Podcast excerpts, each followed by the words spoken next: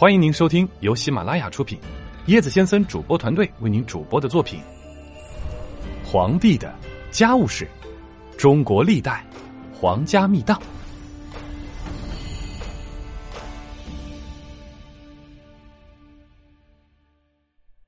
第十章：清代皇家秘档。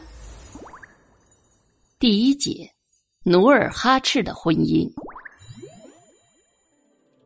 努尔哈赤的妻妾，鉴于史籍记载的共有十四人，在这十四人中，有七位妻妾的纳娶是政治联盟的结果，而其余的妻妾也大多来自不同的部落。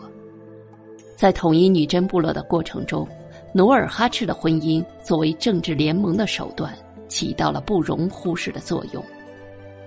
明万历五年，十九岁的努尔哈赤遵父母之命。与佟家氏成婚，开始自立门户。万历十二年吞并建州女真的动鄂部、苏克素护河部后，努尔哈赤先后纳庶妃钮祜禄氏、赵家氏、伊尔根觉罗氏为妾。明末时期，建州女真异军突起，成为当时女真族最为强盛的三大部落之一。努尔哈赤的统一事业达到了第一个高峰期。同在三大部落之列的哈达部、叶赫部，为了各自的利益，先后与努尔哈赤联姻。万历十四年四月，哈达部首领傣商将妹妹阿敏格格嫁给努尔哈赤，这就是努尔哈赤的侧妃哈达那喇氏。万历十六年九月，叶赫部首领纳林部路。将妹妹孟古姐姐送往建州与努尔哈赤完婚，这是皇太极的生母，当时贵为大福晋。万历二十五年，努尔哈赤的统一事业达到了第二个高峰期。这年春天，海西四部与努尔哈赤结成婚盟。这次会盟，叶赫部首领布阳古表示愿意将自己的妹妹东哥。也就是孟古姐姐的侄女许配给努尔哈赤，这个东哥就是历史上著名的叶赫老女，她的美貌被亲生兄长当作筹码，在这次会盟中赠给了努尔哈赤。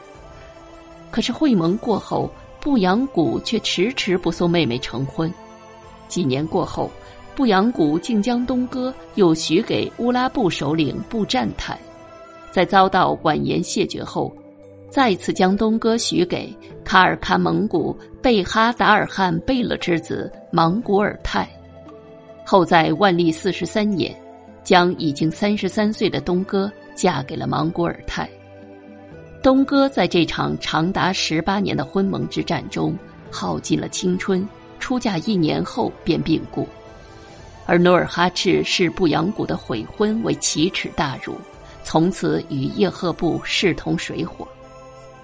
明代后期，漠南蒙古的林丹汗和草花等，与明朝缔结了共同抵御后金的盟约。从地理位置看，漠南蒙古位于后金右翼，对后金进入辽沈地区有牵制的作用。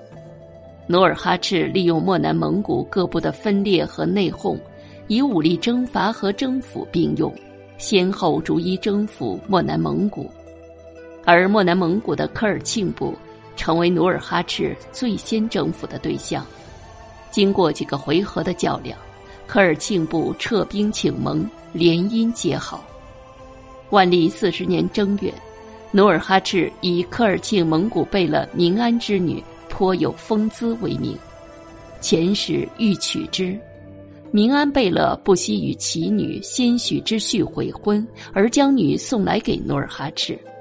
努尔哈赤以礼亲迎，大宴成婚。于是，明安贝勒成为蒙古王宫中第一个与建州联姻的人，这使科尔沁蒙古更加倾向于建州女真。万历四十三年，努尔哈赤又娶科尔沁郡王孔博尔之女博尔吉吉特氏为妃。努尔哈赤不仅自己娶科尔沁两贝勒的女儿为妻，同时命令他的儿子们纳蒙古王公的女儿做妻子。这些都成为贯穿清王朝始终的满蒙联姻的开端。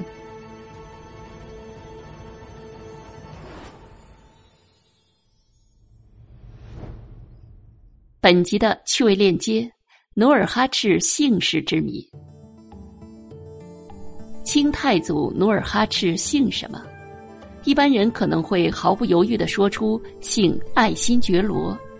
其实，关于努尔哈赤的姓氏，文献记载百官野史，杂说纷纭，莫衷一是，成为一团历史之谜。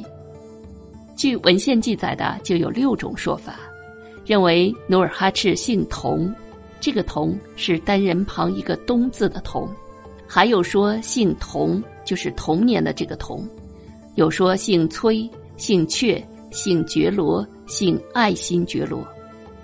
清朝皇室祖先以神话为名，认为其姓氏爱新觉罗原系天赐。据《清太祖实录》记载，清朝皇帝都认为自己姓爱新觉罗。其中还有一个美丽的传说，相传有三个仙女在池中沐浴。一只神雀衔来一枚果子，落在了三仙女的衣服上。仙女爱不释手，把果子放入口中，吞进腹中，从而有了身孕，生下一个男孩。男孩相貌奇异，而且刚出生就能说话。